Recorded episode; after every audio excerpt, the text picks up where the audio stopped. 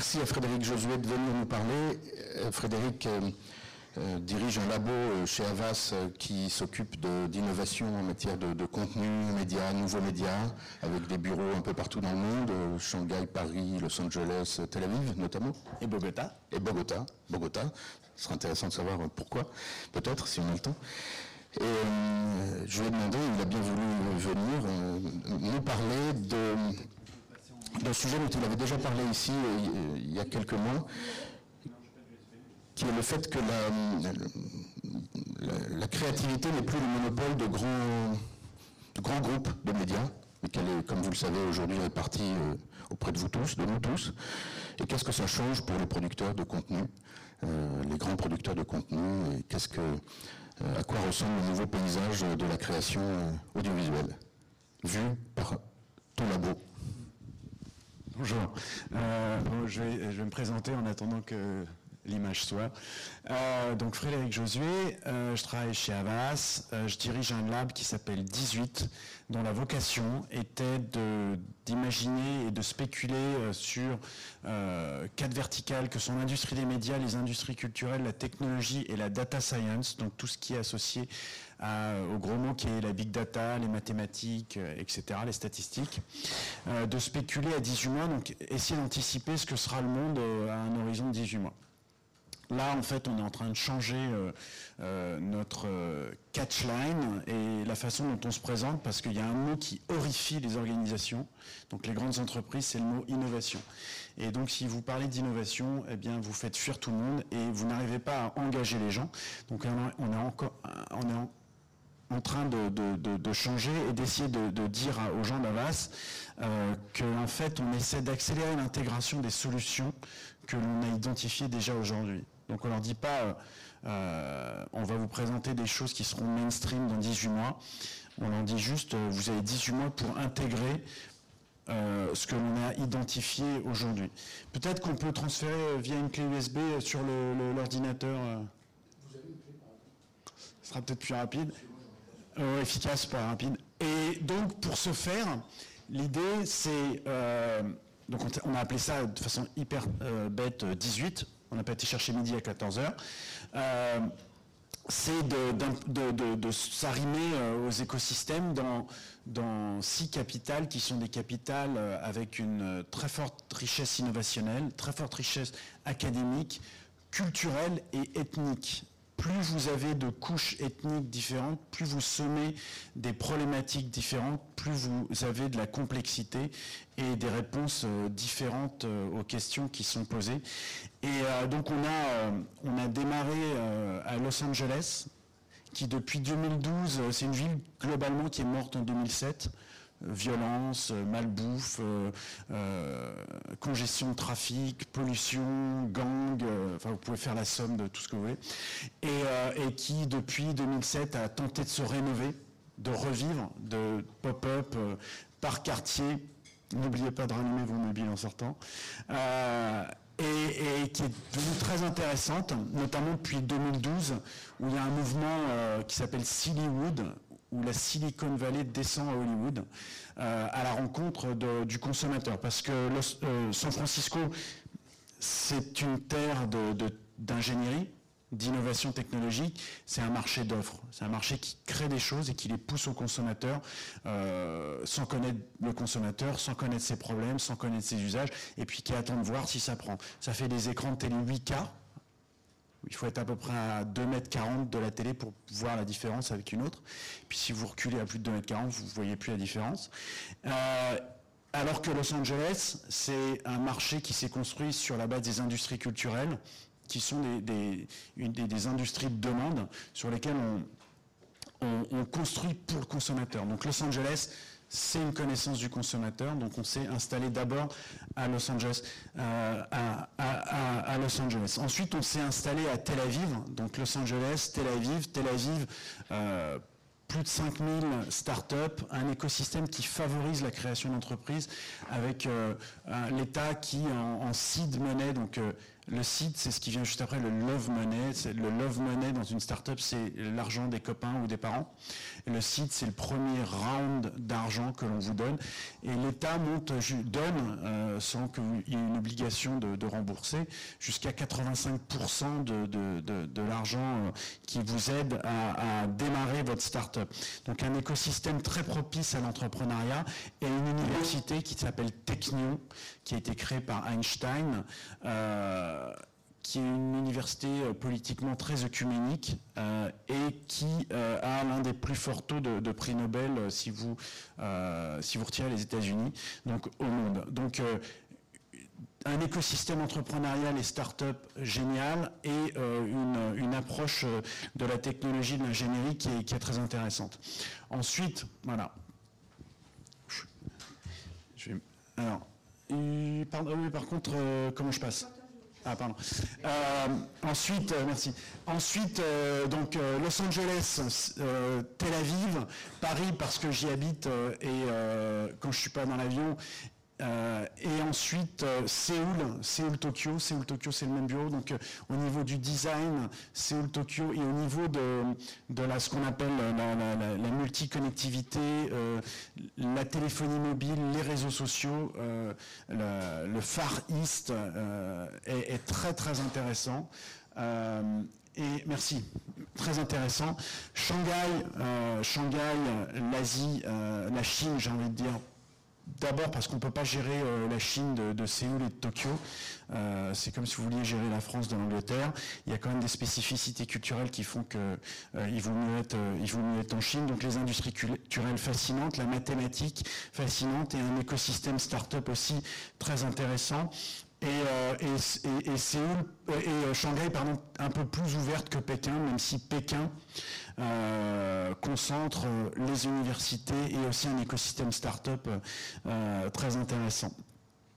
Et enfin Bogota, donc pour la sixième, Bogota parce que c'est difficile d'aller au Brésil, même si le Brésil est l'empire latino-américain, parce que le Brésil communique assez peu avec euh, les, Espagnols. Le Brésilien, il comprend bien l'espagnol. L'espagnol, il comprend pas très bien le brésilien. Le portugais, en l'occurrence. C'est plus difficile euh, dans, l'autre sens. Euh, c'est pas caricatural. Hein. Euh, et, le, Brésil, il a un peu tendance à s'autosuffire. Donc, à peu communiquer avec ses petits voisins espagnols. Donc, si vous allez sur le volet espagnol, le pays euh, qui euh, tire les autres d'un point de vue innovation, c'est la Colombie, avec euh, Bogota d'un côté, Medellín, avec un écosystème start-up impressionnant, et là aussi des universités qui sont, qui sont très, très intéressantes. Donc voilà, je vais vous raconter, maintenant je vais rentrer dans le détail, donc UX UI, c'est une présentation que j'ai faite à Carthagène il y a 15 jours, elle est en anglais, donc moi je bosse au global chez Avas, donc euh, on ne parle et on n'écrit qu'en anglais, euh, même si mon anglais est, de piètre facture, donc parfois il y a des mots que j'aurais du mal à, dire parce que juste j'ai des images mentales en anglais et j'essaierai de les traduire en français. Donc UX, User Experience, User Interface, comment aujourd'hui les industries culturelles, elles appliquent le design, elles utilisent le design de façon à engager, euh, à engager le consommateur. Comment le design aujourd'hui, c'est essentiel, tant pour engager euh, le consommateur, mais pour avoir une relation surtout directe avec le consommateur. Donc ça, c'est le monde dans lequel on vit aujourd'hui. C'est ce qu'on appelle des unicornes. Euh, je vous donnerai la présentation, mais inutile de rentrer dans le détail. Les unicornes, ce sont des sociétés qui ont une évaluation, une valuation, euh, une valorisation, voilà, boursière de plus d'un milliard. Et toute la plupart de ces sociétés, elles se sont créées il y a 4-5 ans et elles ont déjà euh, une, valorisation euh, boursière d'un milliard, alors qu'elles ont été créées avec pas grand-chose. Donc il y a des milliers aujourd'hui de start-up de par le monde, euh, des dizaines de milliers, et elles disruptent tous les secteurs. Il n'y a pas un secteur, hein, que ce soit la santé, l'agriculture, le transport, le fret, le fret maritime, euh, qui ne soit pas impacté par ce qu'on appelle la disruption. L'innovation, c'est un processus euh, graduel. La disruption, elle dégage les opérateurs historiques. Les taxis, aujourd'hui, ils vont disparaître, a priori, du, fait, du fait de Uber. Parce qu'il y a un phénomène de disruption. Gmail, c'était pas de la disruption, c'était une adaptation de quelque chose qui existait déjà par exemple. Alors pourquoi il y a autant de, startups, pourquoi il y a autant de disruption, pourquoi aujourd'hui tous les secteurs sont euh, en danger, en risque, et pourquoi donc on a créé 18 dans une, dans une démarche d'humilité Parce qu'il y a cinq facteurs qui font qu'aujourd'hui, n'importe qui euh, peut créer une société, peut créer une start-up, peut lancer un produit ou un service, une app ou un contenu. Moi-même, j'ai produit une série pour Canal+, euh, l'an passé, qui s'appelle Frat, euh, et, je suis un nobody de la série, je suis planeur stratégique chez Havas. Mais aujourd'hui, comme Marx disait à l'époque, les, les, makers, les gens qui sont aujourd'hui dans cette salle ou n'importe qui qui est dans la rue, se sont réappropriés les moyens de production. Hein, qui permettent aux individus de se mettre en scène et, de, créer, de produire et surtout de distribuer. Pourquoi? D'abord parce qu'on n'a plus besoin d'argent aujourd'hui pour créer une, pour lancer une entreprise. En tout cas, plus besoin, euh, comme on en avait besoin il y a 15-20 ans, où il fallait entre 20 à 50 millions euh, d'euros ou de dollars. Aujourd'hui, avec 5, 000, 5 à 10 000 dollars, on peut lancer une société. Et si vous avez besoin d'argent, en fait, euh, notamment aux États-Unis, c'est plus vrai aux États-Unis euh, qu'en France, où on parle de venture capital, de capital de l'aventure, et en France, on va parler de capital risque. Donc la sémantique, elle est, là aussi intéressante. C'est très simple d'obtenir de l'argent. Donc si vous avez un projet, que ce projet est bien ficelé, il est bien présenté, que vous avez un, un, modèle d'affaires, un business model. Euh, c'est assez simple de, trouver de l'argent. Il y a beaucoup de liquidités aujourd'hui sur les marchés auprès de ce qu'on appelle les venture capitalistes notamment. Euh, normalement, pour monter une société, il vous faut des logiciels. Il faut des logiciels euh, simples, donc Word, Excel, etc. Tout ça, c'est gratuit aujourd'hui. Vous n'avez plus besoin d'acheter Office, vous allez sur Google. toute la suite logicielle Google, elle est gratuite. Mais en plus, vous avez euh, OpenOffice. OpenOffice, c'est gratuit. Si vous avez besoin de développer des logiciels ou faire de la 3D, vous avez Unity. Hein, si vous faites du Computer Generated Image, euh, Unity, euh, l'entrée, de gamme, pour vous amuser déjà à créer des premiers produits qui vous permettront de vendre, c'est, gratuit, en tout cas c'est un freemium, c'est pas cher du tout. Et la plupart des logiciels aujourd'hui de développement ou des progiciels, ils sont en open source. D'accord Donc c'est-à-dire que euh, l'acquisition de ces logiciels, elle est assez, euh, assez ouverte et assez libre. Pour créer une société, à un moment, dans le digital, il vous faut ce qu'on appelle de la puissance de calcul. La puissance de calcul, aujourd'hui, là aussi, elle vous est offerte. Amazon Web Services, Google Web Services. Vous n'avez plus besoin d'avoir des serveurs. Les serveurs, aujourd'hui, ils sont dans ce qu'on appelle le cloud. Euh, et, le cloud, il vous est quasiment offert aujourd'hui. Donc c'est epsilon. Quand c'est pas gratuit, c'est vraiment, vraiment, vraiment pas beaucoup d'argent. Euh, donc la puissance de calcul aujourd'hui, elle vous est offerte. S'il vous manque des compétences hein, en matière euh, marketing, RH, légal, même en matière de code, vous avez les MOOCs aujourd'hui. Euh, sont ces multi-online open classes non, Massive, Massive Online Open Classes, euh, pour apprendre le code. Hein, open Classroom, par exemple, vous permet d'apprendre le code et vous pouvez euh, découvrir, euh, grâce à des tutoriels, comment on, acquiert des compétences, quelles que soient les compétences qui sont souhaitées. Ensuite, même sur ce volet-là, il y a tout un ensemble de, structures comme les accélérateurs, par exemple, qui vous permettent bah, d'acquérir des compétences, ce qu'on appelle du mentoring. Elles vont vous accompagner sur certaines compétences pour que vous puissiez vous concentrer sur l'essentiel qui est le développement soit de votre contenu, soit de votre produit, soit de votre app. Enfin, à l'époque, j'ai envie de dire, mais c'était il y a 15-20 ans, euh, il fallait ouvrir un magasin pour vendre. Aujourd'hui, les magasins, ils sont eux aussi, euh, en tout cas gratuits, vu qu'on vous prend, euh, on vous prend de l'argent, mais ils sont gratuits d'accès. Donc c'est eBay, c'est Amazon, c'est l'Apple Store, c'est toutes les plateformes en ligne de vente, ce qu'on appelle des marketplaces, qui s'offrent à vous et qui vous permettent d'avoir ce qu'on appelle un scale, un reach de près de 3 milliards d'individus. Que ces plateformes soient mobiles ou que ces plateformes soient euh, euh, en desktop, hein, online, sur un site web. Ce qui vous permet d'avoir des stratégies de minimum viable product, de produits qui n'est pas forcément fini. Vous balancez votre produit, vous faites du, ce qu'on appelle du test and learn. Ça marche, ça marche pas. Si ça marche pas, on retire, on corrige. Parce que l'accès, il est euh, assez simple, euh, il est euh, pratique, simple, il est agile, et, vous pouvez corriger rapidement votre produit s'il n'est pas fini. C'est un peu la démarche de, Google et de Microsoft, mais qui n'est pas la démarche d'Apple, qui sort des produits uniquement quand ils sont finalisés. Euh, de, on appelle ça la user, user euh, innovation. Donc on fait tester aussi par l'utilisateur. Ce qui fait dire... Ah non, ici, c'est là. Il est là, ouais. Ce qui fait dire à Lucas tout à l'heure que euh, creativity is not scarce anymore. La, la créativité, ce n'est plus une ressource rare de nos jours elle est disponible à peu près partout. Les nouvelles formes de gouvernance euh, s'imposent euh, aux marchés économiques euh, et il y a ce qu'on appelle un inversement des rapports de force il n'y a plus de gourou dans ce monde-là, il n'y a plus de position établie, il n'y a plus de secret, il n'y a plus de spécialisation. Euh, si vous, voulez euh, lire un peu sur le sujet, lisez Rifkin, euh, La troisième révolution industrielle. C'est-à-dire qu'aujourd'hui, grâce au numérique et ce qu'on appelle les plateformes de connexion qui permettent de connecter un producteur directement à un client final. Donc une plateforme de connexion, c'est Uber par exemple, c'est Airbnb, mais c'est aussi Kaggle, KA2GLE, qui permet de connecter quelqu'un qui fait du design algorithmique à une société qui a besoin d'un algorithme. Donc euh, GE, les moteurs d'avion, ils ont un, brief pour un algorithme. Ils vont le poser sur Kaggle. Derrière, il y a 50 000 universitaires ou codeurs euh, qui dorment pas la nuit qui vont y répondre. Le problème de tout ça, c'est que ça détruit de la valeur. Le digital détruit de la valeur. C'est là où un algorithme, c'était 500 000 euros. Là où un logo, ça allait jusqu'à 3 millions d'euros. Aujourd'hui, un logo, euh, pour 5 à 15 000 euros, on peut en avoir un. Un algorithme pour un prix, on donne un prix euh, award de, 25 à 30 000 dollars pour euh, un algorithme.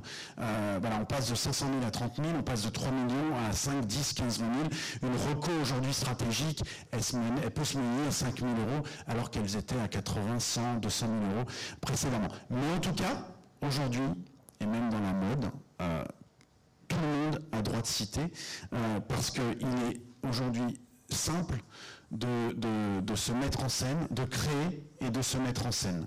D'accord? Donc nous, dans cette logique, on a créé 18 euh, parce qu'on est 20 000, parce qu'on est dans 120 pays, 80 villes, 80 villes, 120 pays, et qu'on est un mastodonte qui n'est pas agile. Donc on a créé 18 dont l'objectif c'est de se rapprocher des écosystèmes. Donc la première chose que l'on fait, on sponsorise des programmes de recherche universitaire. Donc on descend euh, littéralement dans la rue. Euh, USC Annenberg, l'Université de Californie du Sud, euh, Cinematic Art. UCLA, on sponsorise le Producer Programme, donc tous les futurs producteurs et réalisateurs de cinéma. C'est une classe d'une trentaine de personnes qui sont des doctorants qui bossent pour nous sur les problématiques associées aux industries culturelles et, à l'engagement des spectateurs. On bosse avec Technion en Israël. L'école est sur les sujets un peu plus, euh, un peu plus complexes, euh, enfin ils sont tous complexes, mais j'ai envie de dire relou, euh, Polytechnique, Séoul National Université, etc. Ce que l'on fait, la deuxième chose, c'est qu'on 18, ça opère comme de la, c'est une curation on identifie les talents, qu'ils soient académiques ou que ce soit des startups. Donc tous les mois, on envoie un top 10 des meilleures startups sur les quatre verticales dont je vous ai parlé, industrie des médias, industrie culturelle, technologie et data science. Et les sujets, c'est vrai que c'est beaucoup aujourd'hui l'intelligence artificielle, la réalité virtuelle, la réalité augmentée, qui n'a rien à voir avec la réalité euh, virtuelle, tout ce qui est UX, UI, la plateforme économie, etc., etc. Ensuite, sur la base de, ce que l'on comprend des startups, mais des travaux que l'on fait avec les universités, on fait de la recommandation stratégique, donc on fait des notes. Euh, on fait des notes, par exemple, sur les, programmes de niche. Il y a de plus en plus de, programmes aux États-Unis qui vont vers les niches, notamment LGBT. Et, c'est intéressant de. Moi, je travaille aussi pour Vivendi, que Vivendi euh, prenne conscience que euh, le héros français, n'est pas que blanc, hétérosexuel, qu'est-ce qu'on avait dit la dernière fois, fin, en bonne santé, chrétien, etc.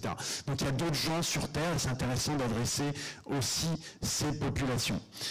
Donc on fait euh, des publications et puis ensuite on fait des, programmes d'immersion. Parce que globalement, ce dont on parle, ça s'appelle de la tacite knowledge, donc euh, de la connaissance qui ne se transmet que via l'interaction.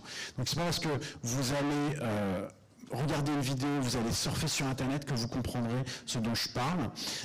pour comprendre ce dont je parle, il faut que vous parliez aux professeurs que je rencontre, il faut que vous parliez aux startups, il faut que vous soyez en immersion avec les écosystèmes.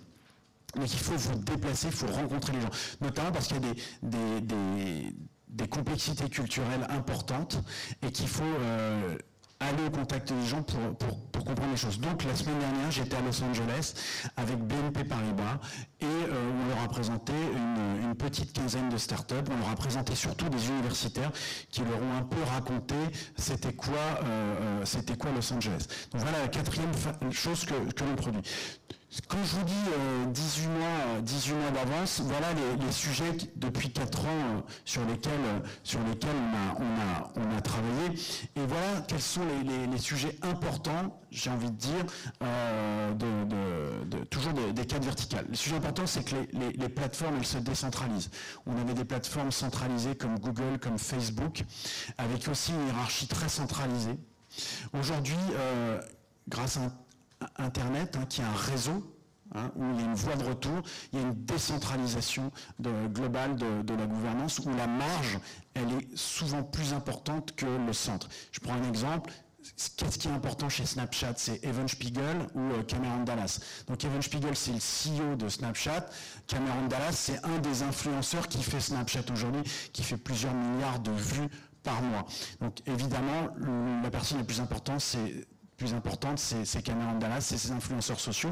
Or, le centre, euh, le, centralisme démocratique, j'ai envie de dire, de, la plupart des grosses plateformes écarte ces individus de la marge, écarte ces individus des talents et des créateurs. Donc il est important de comprendre que le monde se décentralise et que les créateurs, ils sont partout, ils sont disséminés. Et ça propose de nouvelles formes de gouvernance, et ça c'est important. Euh, dans un monde où 50% du trafic, c'est des robots, c'est des, bots, donc soit des, des, malbots, soit des, good bots. Euh, on a besoin de, relations beaucoup plus organiques, de pair à pair, d'individus, d'être humain à être humain. C'est important de considérer tout le, phénomène des influenceurs sociaux. Donc euh, les, influenceurs sociaux, euh, les 15 qui font à peu près 8 milliards de, 8 milliards de vues par mois, c'est des gens comme Logan Paul, comme King Batch, Cameron Dallas, euh, Sean Duras, etc., qui sont premiers sur la plupart des plateformes, que ce soit Facebook, que ce soit, euh, que ce soit Vine, Snapchat, euh, ce sont les gens qui portent des messages, quels qu'ils soient sociaux ou de, de, publicitaires, et qui ne sont pas des robots, c'est ce qu'on appelle du, de, la communication organique. et c'est important de s'y intéresser.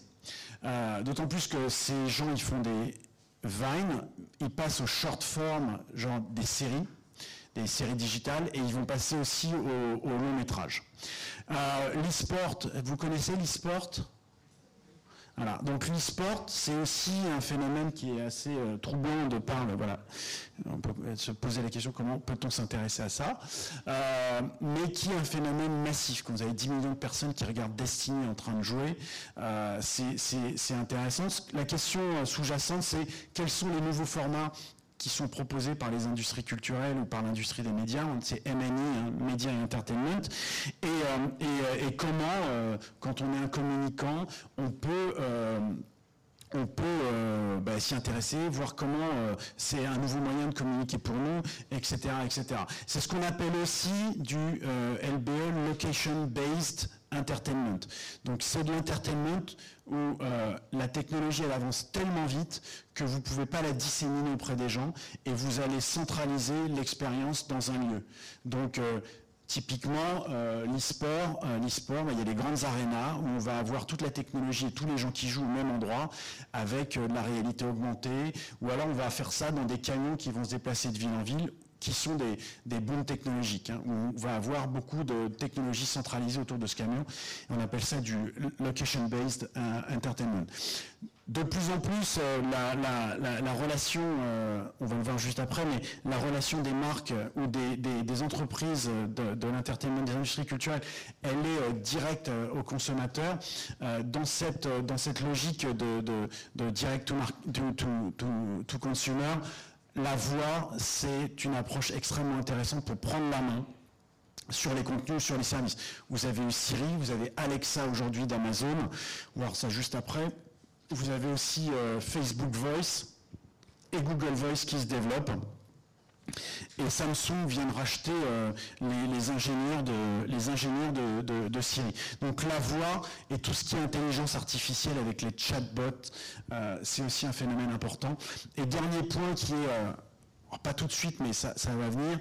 ce qu'on appelle les smart cities, c'est les villes intelligentes. Hein. vous savez que la, 5G va être développée chez Japon, Corée et, ensuite euh, partout dans le monde. Ce que permet la 5G, elle permet de connecter ce qu'on appelle l'IoT, l'Internet des objets. Donc elle va permettre de connecter tous les objets les uns avec les autres. Elle va donc faire en sorte qu'une ville, euh, que les villes vont être intégralement connectées. Euh, et donc, ça va être des villes hautement, hautement technologiques. Le problème, c'est que ce sont les opérateurs technologiques qui massivement euh, sont en train de, s'approprier les villes et qu'il y a un intérêt, et c'est la réaction de l'Université de Californie du Sud, à ce que les individus se réapproprient ces villes, dans des logiques de gamification, dans des logiques de playfulness, et que les gens jouent avec les villes. Le meilleur exemple pour ça, et la meilleure façon de faire ça, c'est la réalité augmentée. Vous en avez un exemple avec euh, Pokémon Go et avec, euh, avec euh, comment s'appelle le jeu qu'ils ont fait précédemment, Indress. Euh, qui a été développé par Niantic. Comment l'individu, grâce à la réalité augmentée dans une ville, euh, peut se réapproprier la ville Et comment faire en sorte bah, que ce ne soit pas IBM, Samsung, etc., qui, utilisent ça Sachant que ça, pour les marques, c'est assez exceptionnel parce que, euh, et donc derrière, il y a toutes les logiques de gamification et de storytelling qui sont, intéressantes. Je vais rentrer dans le détail du design maintenant et comment avec UCLA, on a mené une recherche sur euh, user interface. Euh, si vous avez des questions, arrêtez-moi. Hein. Si c'est du charabia complet ce que je raconte, n'hésitez pas à, me, poser des questions, à m'arrêter. donc comment les grands opérateurs des industries culturelles utilisent aujourd'hui l'interface les logiques de design dans les interfaces. Le design aussi, c'est aussi du design cognitif, hein, c'est comment le cerveau fonctionne et comment euh, l'IHM, l'interface homme-machine, peut euh, euh, réfléchir à la façon dont le cerveau est censé s'adapter à la machine pour proposer les bons services. Avant, bah, Airbus c'est le bon exemple, on a développé une IHM qui était au profit de l'ingénierie et pas, des pilotes, ce qui fait que la plupart des Airbus se, se, donc, on a demandé à UCLA de réfléchir à, quatre écosystèmes, il y en a que trois, Amazon, Apple et Facebook, euh, de façon à voir quels étaient les enseignements que l'on pouvait en tirer pour les autres marques euh, de notre portefeuille. Donc à VAS, on a 400 marques, 50 euh, plus ou moins grosses et, 350 petites. comment nos marques, retail, automobile, santé, pouvaient déclencher un processus innovationnel en matière de design quel que soit euh, l'applicatif, c'est-à-dire qu'en matière de RH, en matière d'organisation des bureaux, euh, design service, euh, design thinking, etc., etc. Et même stratégique design. Donc on a analysé ces écosystèmes, on en a sorti une monographie de 150 pages et en voilà un, très très court résumé. Euh, les, tendances que l'on tire de, cette recherche, qui est une recherche appliquée, elles, sont, elles se synthétisent autour de ces quatre points. On est en une économie des plateformes de plus en plus avec euh, Internet, l'économie des réseaux, on a de plus en plus un producteur qui, par le travers d'une plateforme, touche un utilisateur final. D'accord? Le problème de l'économie des plateformes, c'est qu'il y a trop de tout. Il y a trop de films, il y a trop de séries, il y a trop de documentaires, il y a trop d'apps, euh, il y a trop de comics, enfin vous pouvez continuer, continuer, continuer, continuer. Et donc il est quasiment impossible de faire la part des choses, de creuser dans ce contenu, de naviguer dans ce contenu. Donc il y a un content surplus. Et donc certaines choses qui ont beaucoup de valeur qui n'apparaissent pas, regardez le cinéma indépendant, pourtant c'est le cinéma que la critique valorise le plus, mais qui a le moins de visibilité. Et puis on a des choses qui ont une très très forte visibilité, comme la plupart des blockbusters américains, qui pourtant se crachent été après été, mais pourtant c'est les choses les plus visibles et c'est souvent les, choses que les, gens voient. Donc dans cette économie digitale, dans cette économie des plateformes, comment prendre la main littéralement du consommateur de telle sorte qu'il voit euh, ou qu'il identifie les bonnes choses. Donc c'est et de la recommandation et de la curation. Euh, et pour ça, la meilleure façon, c'est l'interface.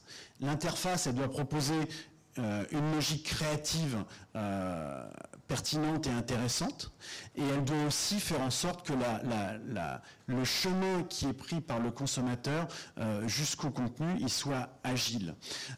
L'objectif de tout ça, c'est ce qu'on appelle le consumer engagement. C'est faire en sorte que notre consommateur, il s'agrippe à, notre contenu, il s'agrippe à notre service, s'agrippe à notre marque, et, il ne soit pas, et il ne soit pas perdu. La meilleure euh, façon de faire ça aujourd'hui, euh, dans ces logiques qui sont des logiques de plus en plus direct to consumer, les, opérateurs essaient de faire en sorte de, vraiment éliminer l'intégralité des, des, euh, middlemen, hein, des, des, intermédiaires, de façon à ce que le consommateur arrive directement au contenu. La meilleure façon, c'est la voix. On l'a vu avec Siri, on le voit en France encore aujourd'hui, avec Alexa, euh, qui est donc une toute petite enceinte d'Amazon, qui vous permet, qui fait partie d'un écosystème plus global qui s'appelle Echo, E-C-H-O, qui permet de gérer la, maison, euh, la maison Amazon. la meilleure façon aujourd'hui d'accompagner le consommateur semble être la voix. Et on voit que c'est quelque, on va voir c'est quelque chose qui est très développé par Amazon.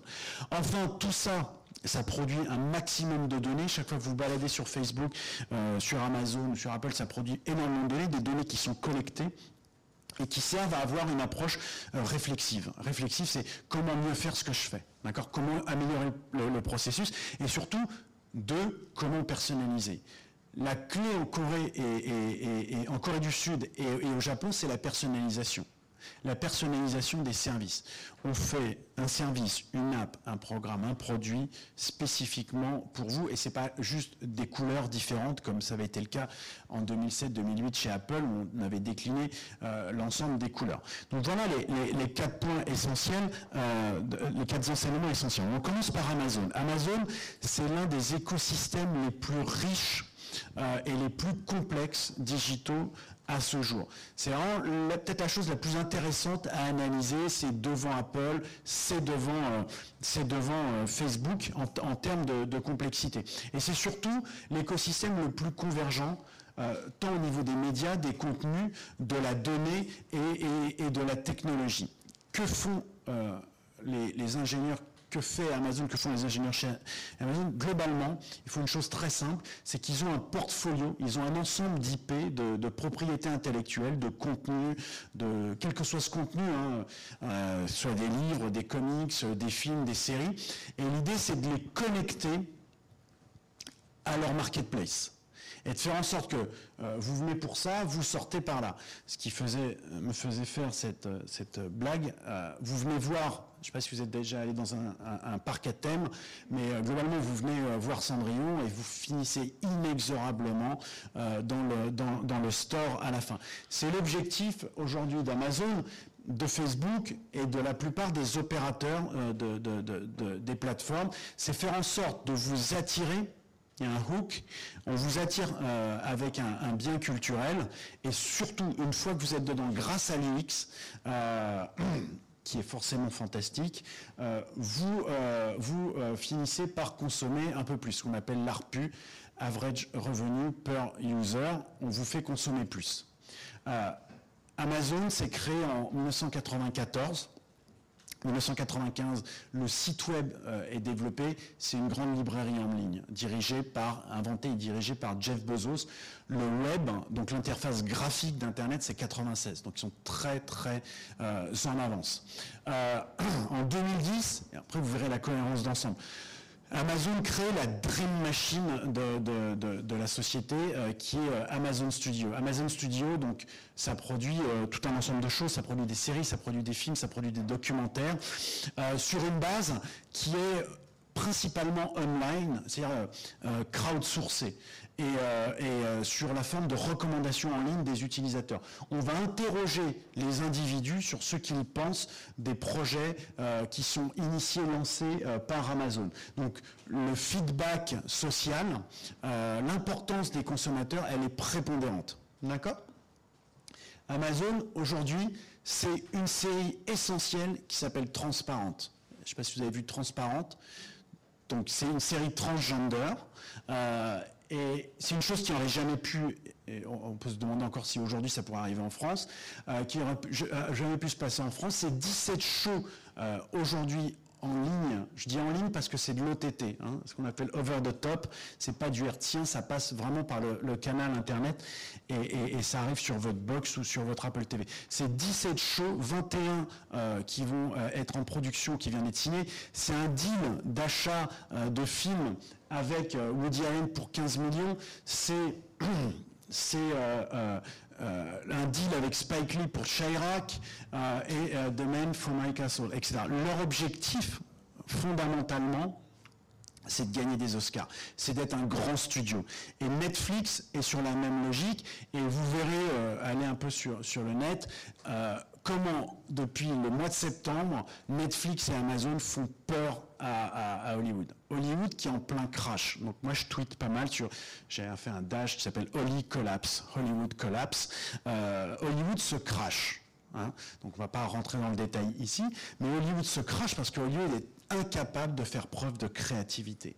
Et ces petits studios qui ont une logique de dissémination, qui ont une approche très capillaire des réseaux et d'Internet, qui ont une approche euh, de la longue chaîne, de la longue traîne très importante, qui sont en capacité de produire des, contenus de niche, euh, émergent très fortement. Quand vous dites des petits studios, c'est quand même des, sociétés qui ont des, planches à cash gigantesques en fait. Oui. C'est petit comparativement à Disney. Vous avez raison. Ah oui, c'est petit comparé à Disney en termes de studio. Amazon Studio, c'est petit. Euh, ils mettent 100 000 dollars dans une, série, ce qui est beaucoup, beaucoup d'argent. Donc ils payent. Donc euh, euh, les, deux dernières séries, je crois, Stranger Things, je crois que c'est 10 millions le bout. Donc c'est beaucoup d'argent. Studio Plus en France et Studio Plus et euh, Black Pills, ils mettent un million sur les digital séries. Aux États-Unis, mais, quasiment dix fois plus. Hein. Donc il y a quand même beaucoup d'argent. Mais et c'est des petits sujets dans le sens où euh, Disney, ça a plus de 100 ans. Euh, et Amazon, donc ça a 5-7 ans. Quoi. Donc c'est petit, même dans les sauf dans les prétentions. Mais c'est quand même, ce sont des grandes sociétés, mais des petits studios, encore aujourd'hui. Et ne serait-ce qu'au niveau de la production ça reste quelque chose euh, qui, reste humble aujourd'hui, même si leurs prétentions sont, importantes. 2012, il crée Amazon Game Studio. Donc c'est un éditeur et un développeur de jeux vidéo. Euh, et vous allez voir, il y a une cohérence d'ensemble. Pourquoi il crée Amazon Game Studio? Principalement parce que sur l'App Store, sur les stores, les, jeux vidéo, c'est ce qui représente le, plus grand euh, nombre de ventes. C'est la catégorie la plus profitable. Donc il fallait absolument être dans, le gaming et, dans, le jeu vidéo. Et donc euh, ils, ont sorti euh, Tales from euh, Deep Space, qui est un jeu Android et, iOS, vendu 4 dollars de mémoire, et qui est le hit game de, qui était le hit game mobile en, 2015 de mémoire. Donc il crée ce studio et très rapidement, 2014, après avoir fait un très grand nombre d'acquisitions, notamment Alexa, hein, euh, Alexa présentement le film, Goodreads, euh, Audible qui permet de lire littéralement les, livres, hein, c'est des, des audio, audiobooks, euh, après avoir acheté Zappos, Zappos qui est édifié en termes de, nouvelles formes de gouvernance. Zappos, Las Vegas, c'est une société qui vend, c'est une marketplace de chaussures, donc comme, euh, comme eBay ou Amazon, mais ils vendent des chaussures. Il n'y a pas de CEO, il n'y a pas de manager. Donc c'est une société sans gouvernance. La gouvernance, elle se fait au projet, comme dans l'industrie des jeux vidéo. Euh, ils rachètent donc Twitch.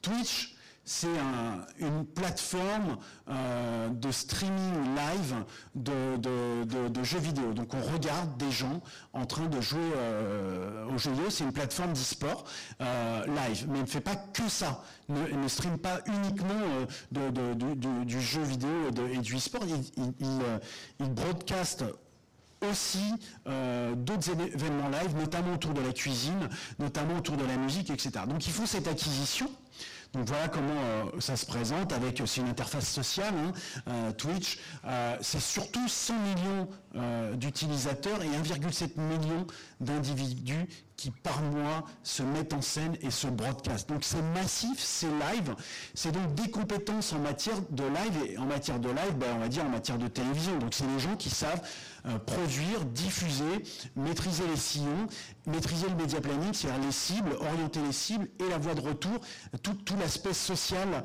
tout l'aspect social. Et surtout, ce qui est intéressant, c'est qu'on a des channels et que ces channels, aujourd'hui, ils vont au-delà euh, du jeu. Donc c'est une capacité, et c'est là où ça commence à, se resserrer, pour Amazon de produire du broadcast, donc de la diffusion euh, à, un, très grand nombre d'individus euh, sur des chaînes, en associant du social, en associant surtout, et ce qui est intéressant pour Amazon, de la publicité, et se rapprocher donc de plus en plus d'un studio au sens large. Quel est l'objectif d'Amazon à ce stade avec Twitch et Amazon Game Studio? L'idée c'est, alors qu'Amazon a une set-top box qui s'appelle Fire.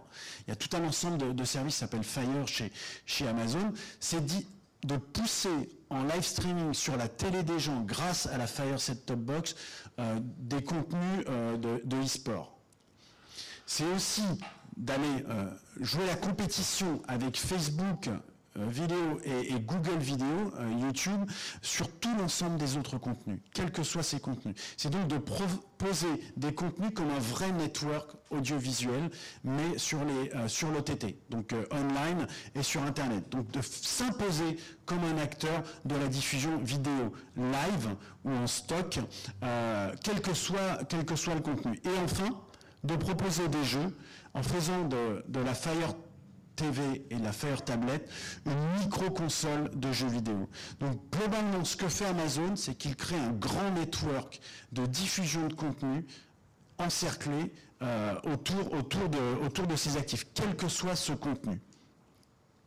Ce qui est intéressant à ce stade, c'est que tout ça s'est dirigé grâce à Alexa.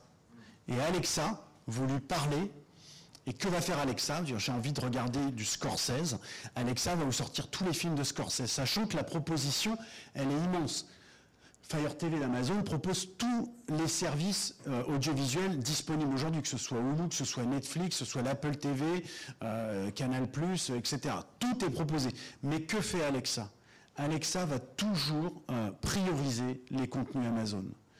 Vous rentrez quelle que soit la porte par laquelle vous rentrez aux États-Unis, vous voulez acheter un livre, quoi que ce soit, euh, Amazon va vous balader vers toutes les autres euh, consommations disponibles sur, sur euh, l'écosystème Amazon.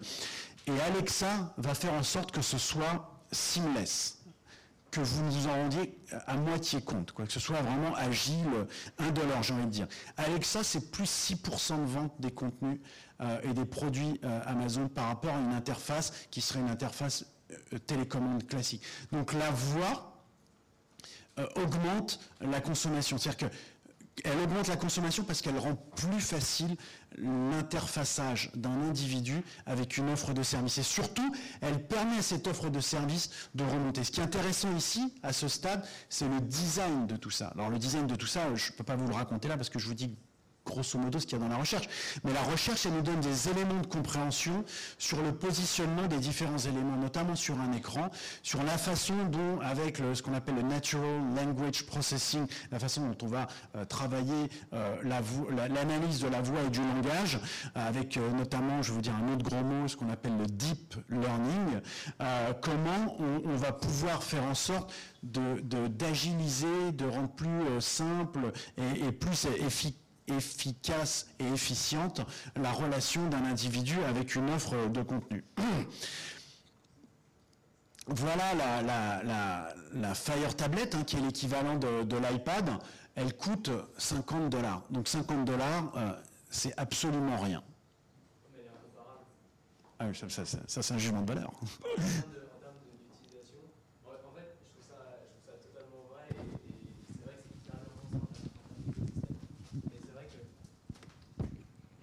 Euh, aujourd'hui, quand, on utilise vraiment ce qui est euh, disponible en termes d'utilisateurs, ce n'est pas encore un rendez-vous en termes de, réelle expérience. Et, je pense que la tablette, justement, est, un, vraiment ce qu'on voit dans l'iceberg, et qu'il y a tout cet écosystème qui, va être en place, mais pour le moment, ça, c'est vraiment, euh, ça tient pas à ses promesses, quoi. Je suis d'accord. Enfin, je, prends votre remarque et, euh, euh, c'est encore une fois, c'est tout le début. Il n'y a pas la, y a euh, connaissance, il n'y a pas le nombre d'ingénieurs chez Apple et ce n'est pas des produits qui sont verticaux, c'est des produits qui ont vocation transversale. Donc ça, ça n'a pas vocation à être utilisé comme un iPad, mais comme un supplément à l'ensemble du, service. Et c'est vrai que c'est très chouette pour avoir les, les c'est très chouette pour avoir les films, notamment vous pouvez avoir les films en local, une fois que vous n'avez plus de connexion Internet, mais si vous l'utiliser même comme la, Chrome, euh, la, tablette Chrome, euh, c'est incomparable, ou comme l'iPad, c'est incomparable. Ça n'a de vocation que comme extension de l'écosystème euh, hardware d'Amazon. Ce qu'ils veulent faire, donc, c'est pas c'est pas de, faire de l'argent avec avec ces produits, hein. c'est de faire de l'argent avec l'utilisation donc l'UX que les gens euh, vont euh, développer euh, grâce à ces produits. C'est pour ça que tous ces produits sont vendus très très peu cher, voire à perte. Hein. Le, Kindle, il est vendu 50 dollars avec 50 dollars de perte par rapport à ce qu'il coûte attirer votre attention sur le fait que ça, c'est un élément clé de l'économie digitale, parce que Monsanto ne vend plus des graines, mais du software, en fait. John Deere, qui fait des tracteurs, ne vend plus de tracteurs, mais loue des tracteurs équipés de software, etc. Enfin, c'est juste pour... Euh, on est dans quelque chose qui va au fond du, digital. Je le recite à la fin, ce que tu dis. Alors, je t'en prie. Euh, et donc, par contre, les, gains associés à ce que permet l'outil hardware, qui, j'entends, et vous avez mille fois raison, est tout sauf optimal. Il n'a de vocation qu'à être une extension euh, de, l'existant. Euh, et on pourra revenir sur pourquoi Facebook euh, tue Twitter, pourquoi Snapchat aussi risque de se casser la figure on gagne quand même assez rapidement, on a un retour sur investissement assez rapide euh, grâce, grâce à ces nouveaux euh, devices. Euh, donc, globalement, si on regarde l'écosystème et le N de distribution à sauter, on a sur le côté gauche des propriétés intellectuelles, du jeu, du film. On a des systèmes de distribution, Amazon Prime Instant Video, qui est le système de diffusion premium d'Amazon. On a Twitch, On a des box, on a euh, des, micro-consoles, on a aussi euh, le Kindle et la Fire Tablet. Et tout ça, bien évidemment, c'est associé à Amazon. L'idée, c'est de contrôler un écosystème et de prioriser euh, les contenus et les IP propres à Amazon. Donc on a un écosystème et c'est la principale critique qui est faite à Amazon, qui a un écosystème de digital locker, des gens qui verrouillent, euh, qui verrouillent des marchés. Dans une économie, la sharing economy et l'économie d'Internet, qui est plutôt une économie ouverte et pas euh, qui, qui, dans des, dans des logiques, euh, dans des logiques d'ouverture. on va regarder maintenant Facebook.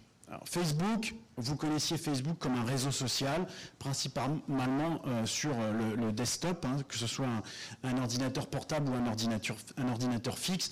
Il y a une très très forte concurrence euh, de, de, Google et d'autres acteurs, et surtout un, le fait que euh, 4 utilisateurs sur 10 commencent à utiliser moins Facebook, que les jeunes, je ne sais pas ce qu'on appelle les jeunes, mais utilisent moins Facebook, ils se déplacent sur Facebook Messenger, mais Facebook, la plateforme en, soi, elle est, est abandonnée au profit d'autres plateformes. Donc, Facebook a décidé euh, d'aller et sur le mobile, mais surtout d'aller sur la vidéo et de faire de la vidéo l'alpha et l'oméga, surtout l'élément par lequel les gens rentrent et se baladent de plateforme Facebook à plateforme Facebook, sur l'ensemble de ces, de ces plateformes avec 8 milliards de vues, euh, de vidéos vues euh, par jour, euh, et ces, vidéos principalement vues sur un, téléphone mobile.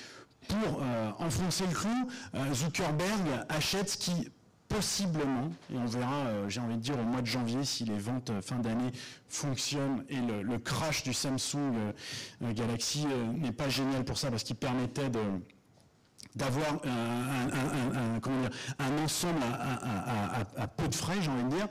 Facebook fait l'acquisition de, Oculus en 2014 pour près de 2 milliards, 2 milliards de dollars. 2 milliards, c'est, même si c'est Facebook, c'est quand même un investissement important et on a le droit de penser qu'il est structurant.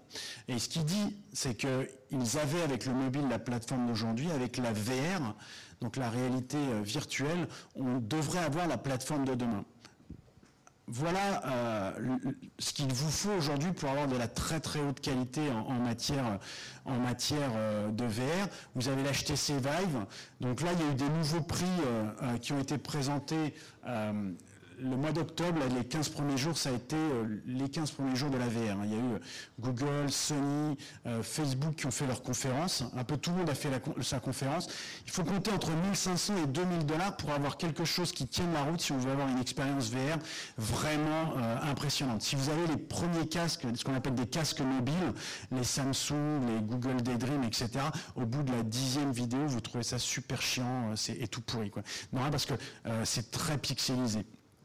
Là il faudrait euh, près de 2000 pixels par angle euh, pour l'œil, euh, la, VR mobile, donc sur un iPhone ou sur un, Samsung, c'est 120.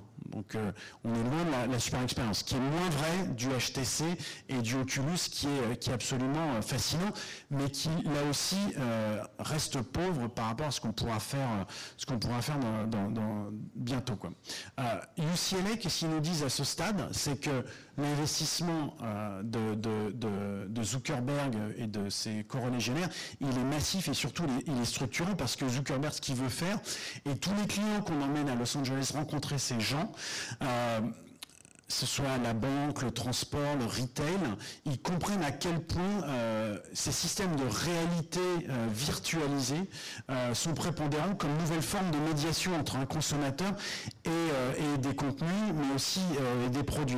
Hein, il y a 1500 concessions Peugeot qui vont être équipées de casques VR et de contenus VR, avec pour objectif bah, de découvrir le véhicule, mais de faire l'expérience du véhicule sans forcément, sans forcément se déplacer. Donc ils veulent en faire le Future Nexus of all online activity. Euh, des interactions sociales, l'entertainment, le business et même, et même la recherche. En matière de recherche, notamment médicale, la, VR, euh, c'est absolument étonnant. Ils ont créé un, laboratoire de recherche virtuelle où vous pouvez faire des expériences et voir l'impact de vos expériences, tout ça monitoré avec des vrais graphes. Donc vous mélangez euh, des acides divers, tout ça, ça explose, ça explose pas en vrai, euh, parce que c'est virtuel. Mais les résultats sont bien tangibles et sont bien réels. Donc la VR, c'est massif.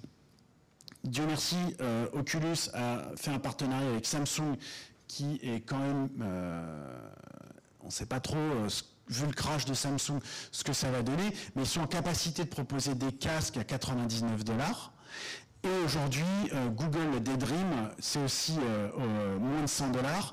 Et on a plein de casques aujourd'hui en Chine qui euh, sont autour de 15 à 30 dollars. Donc potentiellement, ça peut se démocratiser, mais cette démocratisation, elle se fait vraiment par le bas. Parce que quand vous mettez ce genre de vous mettez un téléphone à l'intérieur, l'expérience, elle n'est pas exceptionnelle. Pour autant, massivement, les gens euh, l'utilisent. Et, il y a 3 millions de, casques aujourd'hui en circulation.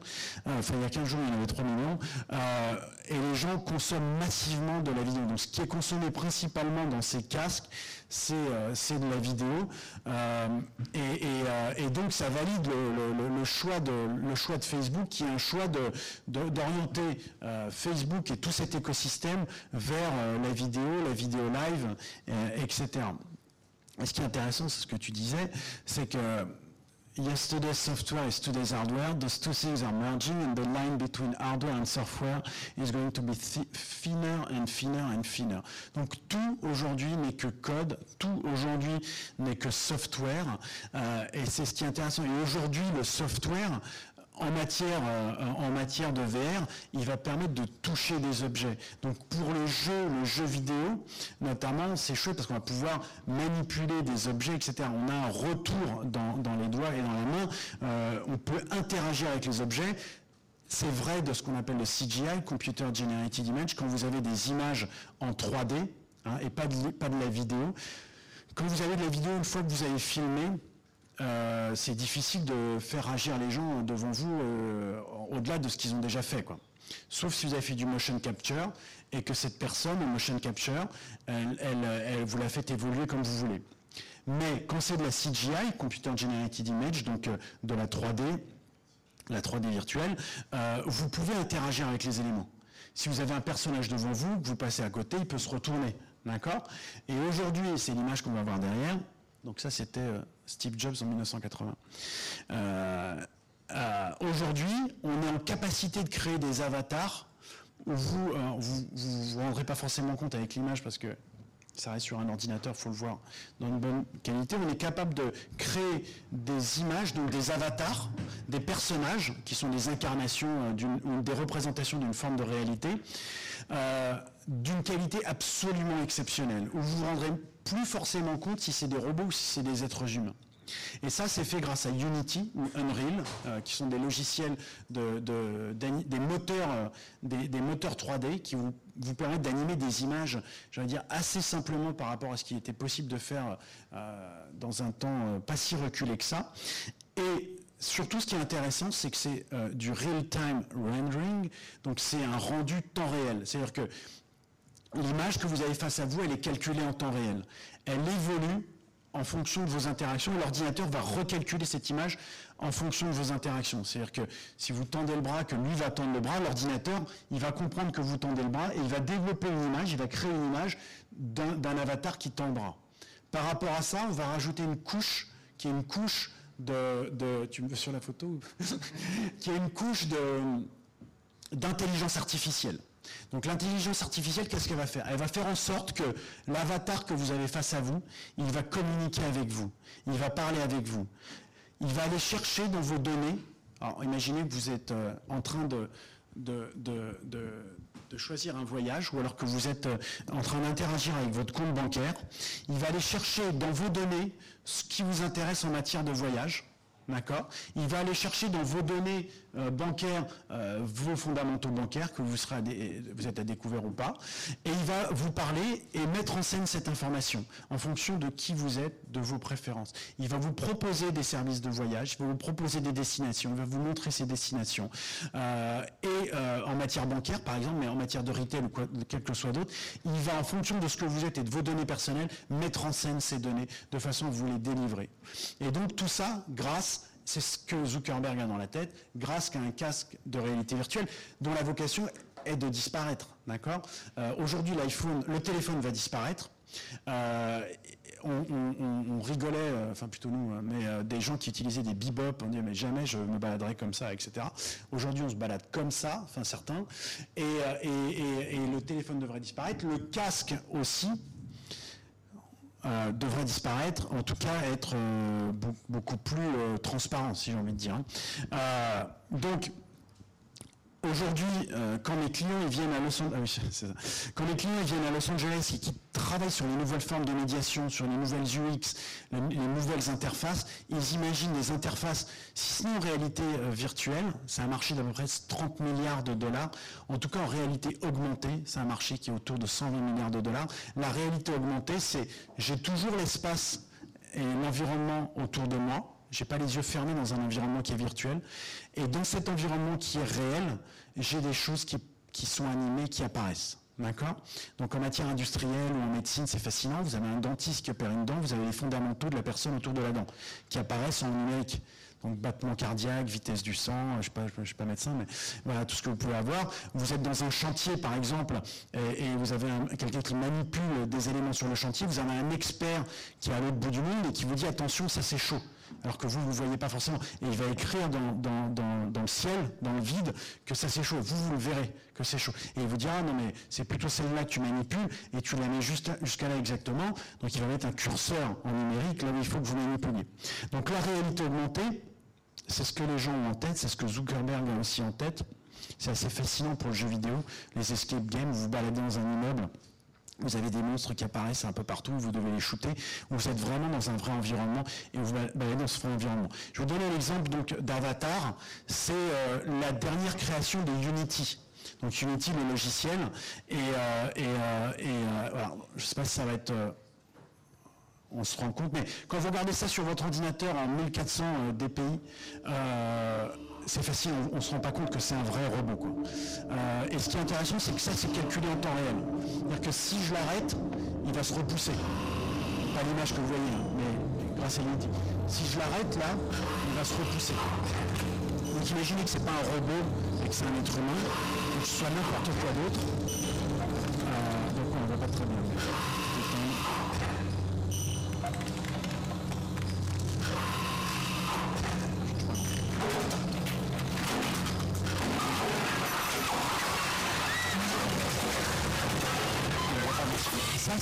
On pouvait créer de l'image en temps réel de qualité extrême.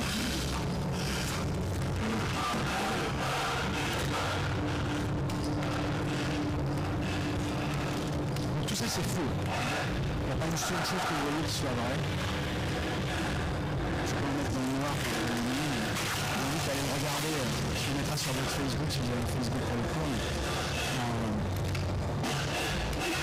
Ce qui est intéressant, c'est que si j'ai un casque, je me balade autour de ce personnage et j'interagis avec lui. Et lui va se repousser. Parce que la machine, elle va calculer en temps réel les, les- les mouvements du, personnage. Et donc pour faire ça, il faut des ordinateurs ultra puissants. Et ça coûte très cher.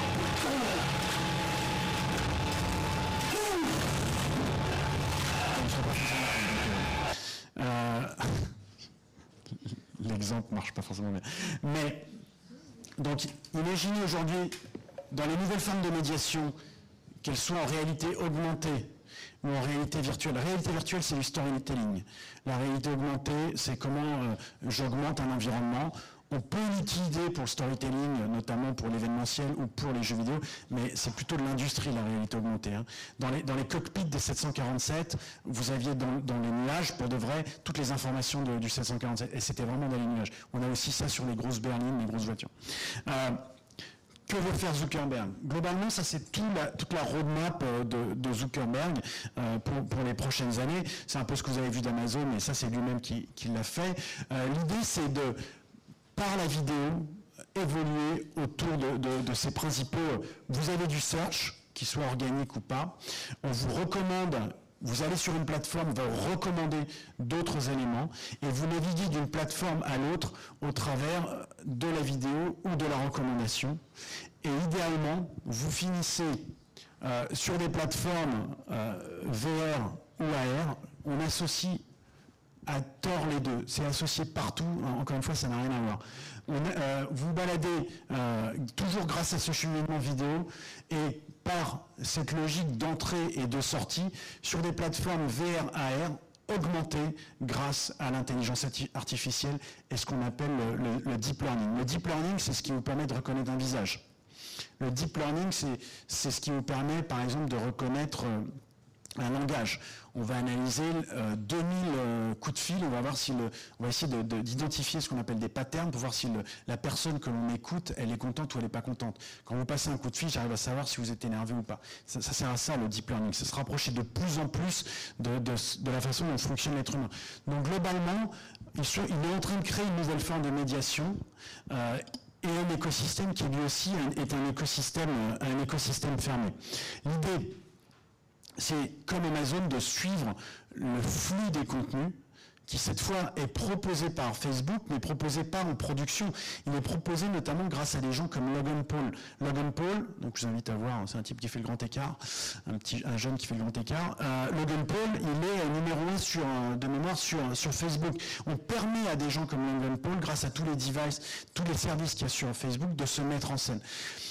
Donc il- Facebook permet à, un flux de contenu d'être diffusé chez eux. Il crée des liens sociaux entre ces contenus et les autres. Vous arrivez généralement pour lire un article ou regarder une vidéo, très rapidement vous scrollez vers le bas, vous avez d'autres vidéos qui vous sont proposées. Donc l'idée c'est de vous attraper et de vous faire en sorte que vous circuliez au maximum dans l'écosystème, euh, dans l'intégralité de l'écosystème Facebook. Et derrière, la logique, c'est une logique de monétisation euh, qui se fait cette fois euh, euh, grâce à la publicité classique et l'hyper-targeting que permet aujourd'hui Facebook. Mais il y a d'autres sources de monétisation, notamment ça devient l'un des plus grands laboratoires de recherche vivants, tellement ils ont de données. Donc ça aussi, ils vont, à terme le monétiser, et cette recherche, elle va aussi se faire sur la médecine. Donc Facebook va se développer sur l'ensemble, mais on le voit, on le voit un peu moins. Euh, J'avais un- une slide sur euh, une autre recherche. La, recherche qu'on va faire l'an prochain avec euh, UCLA, c'est sur l'intelligence euh, sur artificielle et le storytelling. Comment euh, l'intelligence artificielle permet permet d'aider les créateurs. Euh, et en fait, les créateurs, quels qu'ils soient, ils ont toujours utilisé la technique et les technologies euh, en tant qu'outil.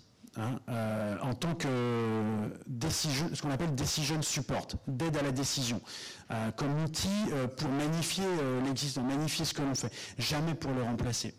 Et beaucoup de créateurs ont peur que la big data, les algorithmes remplacent le créateur. Pour ma part, je pense que ça n'arrivera jamais. Même s'il y a déjà des gens qui composent, il y a des, des gens, machines qui composent euh, de, la musique, euh, des machines qui écrivent.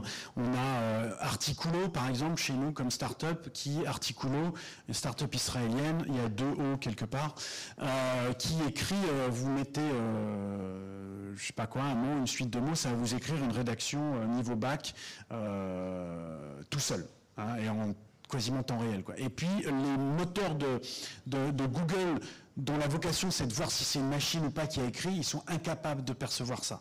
Ils n'arrivent pas à savoir que c'est pas un être humain qui a écrit ça. Donc la machine euh, peut supplanter le créateur, mais c'est pas l'idée. Euh, l'idée c'est que ce soit une aide, euh, une aide, ça reste un outil. Donc on va bosser l'an prochain avec avec UCLA sur intelli- intelligence artificielle et storytelling et euh, ce qu'on peut appeler aussi data-driven storytelling. Le storytelling qui est euh, magnifié, euh, qui est augmenté grâce, euh, grâce, à la, grâce à la donnée. Est-ce que vous avez des questions pensez quoi de, de certains concerts qui sont notamment en Corée, avec des, des stars virtuelles, en fait, des stars qui n'existent pas, qui chantent euh, des hologrammes sur scène, en fait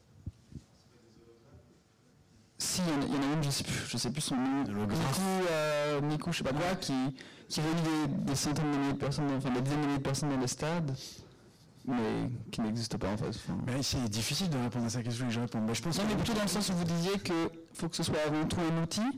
Mais là, on voit que le digital n'a pas été utilisé, enfin le digital, c'est large, mais que la technologie n'a pas été utilisée comme un outil, mais vraiment comme un... Je sais pas trop comment dire, enfin, les personnes qui sont derrière, Ouais.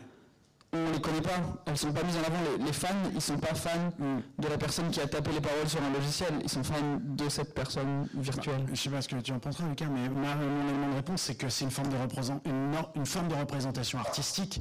Euh, les Daft Punk, ils sont pareils. Euh, vous savez pas qui c'est, quoi. Enfin, a priori, Euh, vous n'êtes pas censé savoir qui sont les Daft Punk. Donc eux aussi ils n'apparaissent pas. Donc l'artiste, on peut dire qu'il est caché derrière ça.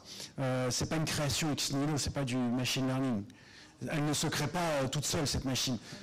Ben voilà, donc euh, c'est peut-être une forme de modestie de l'artiste ou un jeu, euh, mais, euh, mais c'est une forme de représentation artistique comme une autre.